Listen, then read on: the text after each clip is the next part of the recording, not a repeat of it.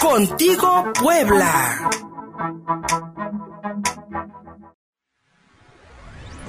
Tema del día.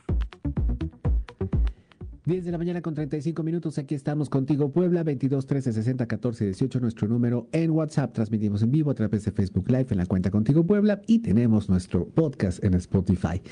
Ya está, como cada martes, mi querida Erika Nieto, hablándonos sobre migración en los Estados Unidos, pues se está jugando la carrera presidencial Joe Biden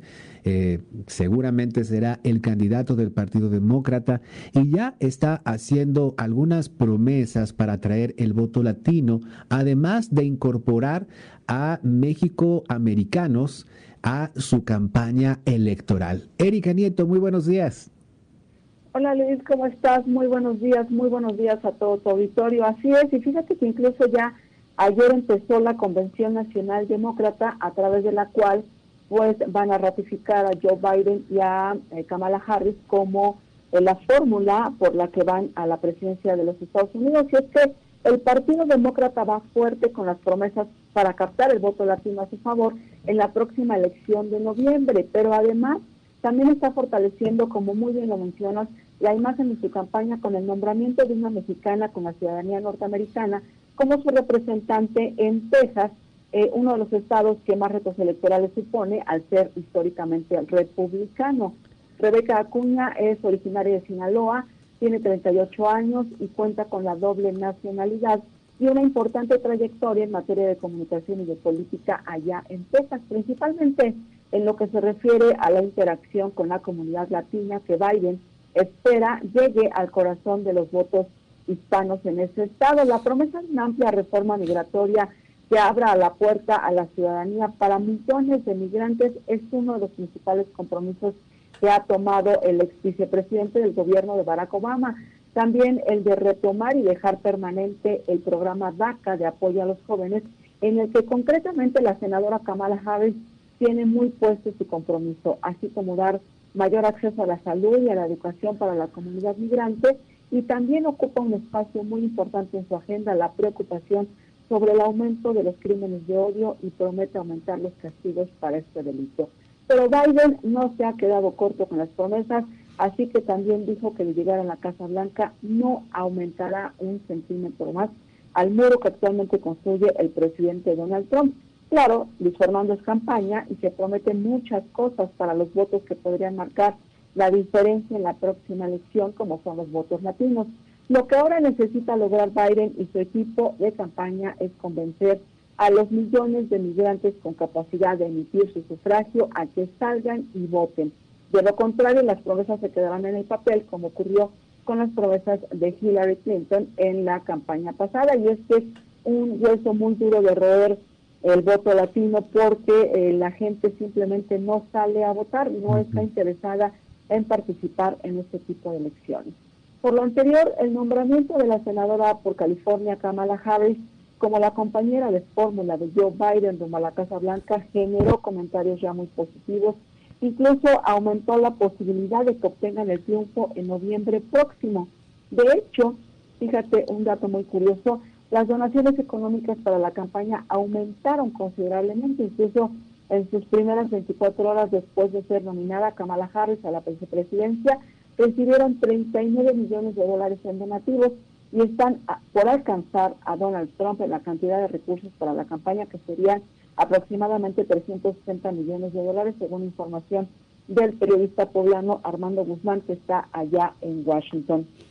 Así que Kamala Harris está pues eh, generando un muy buen eh, una muy buena opinión allá en la campaña para Biden. Y es que en la trayectoria política de Kamala Harris destaca la lucha en contra de proyectos que afecten los derechos de migrantes, así como de la separación de familias en los centros de detención y sobre todo en todo este apoyo a favor que ha dado del movimiento de Black Lives Matter. Y aunque los expertos en política reconocen que representar en el Senado al Estado de California no le sumará grandes cantidades de votos a Harris, con todo que California es un estado santuario, lo cierto es que ser mujer, defensora e hija de migrantes, porque ella es hija de, em, padres migrantes, así como luchadora social, le abonará a la campaña un sentido social que Biden necesita. Incluso se ha especulado en diversos medios de comunicación, Luis Fernando, que eh, si Kamala Harris llega a la vicepresidencia, los niños migrantes que se encuentran todavía varados en los centros de detención, a pesar de esa orden de juez, del juez de, que ya tenían que haber sido liberados desde el pasado 17 de julio, pues si llega Kamala Harris, todos estos niños serán liberados de estos centros de detención y terminará la separación de familias en la frontera con México, pues como senadora tiene muy puesto el dedo en este renglón migratorio, Luis Fernando. Mi querida Erika Nieto, eh, prometer no empobrece. Yo creo que esa frase se, puede repetir tanto en México como en los Estados Unidos. ¿Tú crees que realmente los demócratas se lancen, si, como, dices, bueno, las,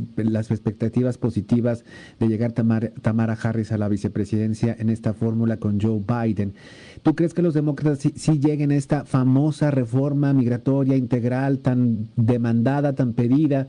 Porque bueno, nuestra experiencia más próxima de un gobierno demócrata fue Barack Obama y pues eh, tiene los récords de mayor personas, eh, de mayor personas indocumentadas que fueron expulsadas de los Estados Unidos. Ese récord pues lo tiene honrosamente Barack Obama. Eh, ¿Tú crees, mi querida Erika, que lleguen a esta tan pedida y tan demandada reforma migratoria? Eh, pues sí, tienes toda la razón, sobre todo porque eh, pues Joe Biden fue su vicepresidente y en realidad en su gobierno nunca se dio una posibilidad de, una reforma migratoria, aunque eh, pues también tenía mucho el contrapeso ahí en el Congreso.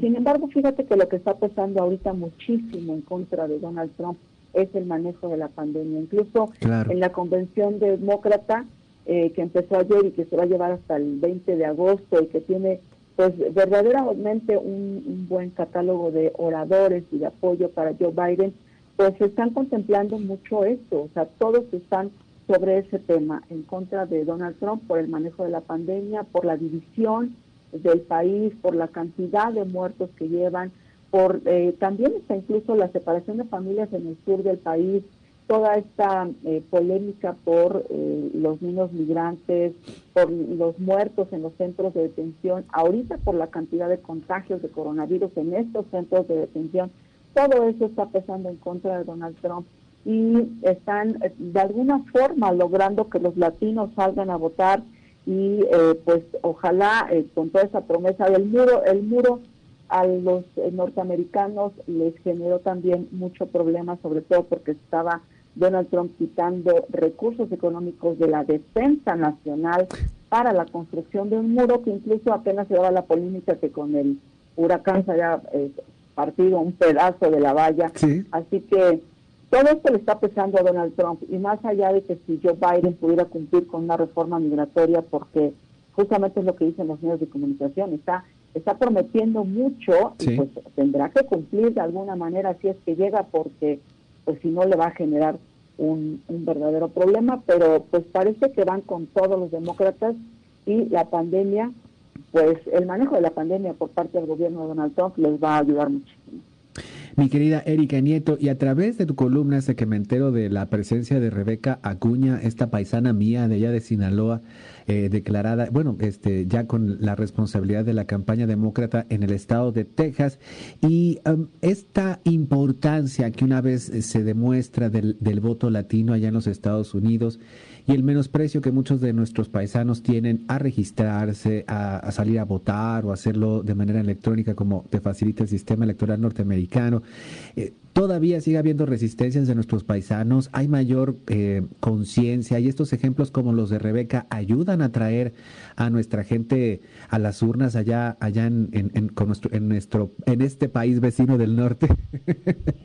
Sí, fíjate que a través de funcionarias como ella, eh, evidentemente bilingüe, este, todavía eh, como obtuvo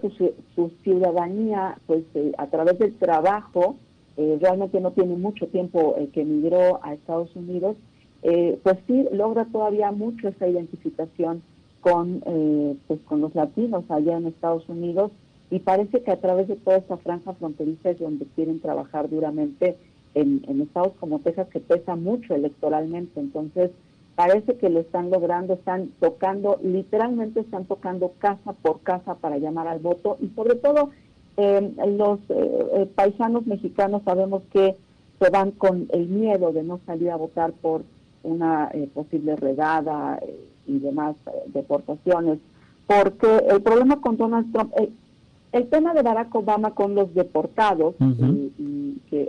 fuera considerado como el deportador en jefe, es que deportaba, pero justamente en la frontera. El problema con, con Donald Trump es que él está deportando desde adentro de territorio norteamericano, estados muy adentro del territorio norteamericano, está haciendo redadas y está deportando a la gente y desde ahí está separando familias que llevan 20, 30 años viviendo en Estados Unidos. Barack Obama deportaba a la gente que recién ingresaba, entonces pues lo rebotaba para México. Entonces parece que ese sentir, eh, ayer estuvo em, como orador eh, el gobernador de Nueva York, Andy Cuomo, y él también destacaba mucho, él es demócrata, y destacaba mucho que, eh, recordemos que incluso lo platicamos aquí como Nueva York estaba como el centro de la pandemia, y hoy es un verdadero ejemplo en la disminución de casos de coronavirus. Los eh, paisanos están ya regresando a trabajar, están retomando sus ingresos y esto también les está pesando mucho y les está generando esa confianza para que eh, pues el, el, manejo de la pandemia por parte de los demócratas ha sido mucho mejor, incluso también la gobernadora de Michigan. Entonces ellos están sirviendo de ejemplo sobre el manejo de la pandemia y le están dando confianza a los paisanos para salir a votar. Mi querida Erika Nieto, muy importante esta comparación que hiciste hace ratito entre la política migratoria de Barack Obama y la política migratoria de Donald Trump. Eh, sí, hay un, sí hay una diferencia abismal y muy notable y pues estos esfuerzos que está haciendo el Partido Demócrata por en lo local y en sus gobiernos locales este, para demostrar que tienen mayor este, o una mejor respuesta ante las necesidades de la población norteamericana, no solamente en la pandemia, sino con estas promesas también de una reforma migratoria integral. Erika Nieto, como siempre agradecidos por tu columna de cada martes, para quienes te escucharon, te quieran seguir en redes, quieran leer tu columna en otros medios, ¿cuáles son las vías? Gracias Luis, eh, pueden encontrarla en municipioespuebla.mx y ahora también en exilio-mx y enojonoticias.com. Ahí pueden leerla o seguirme en redes sociales vía Twitter en arroba. Muchísimas gracias, Erika. Hasta la semana que viene. Gracias, hasta Un abrazo. 10.47 y seguimos contigo, Puebla.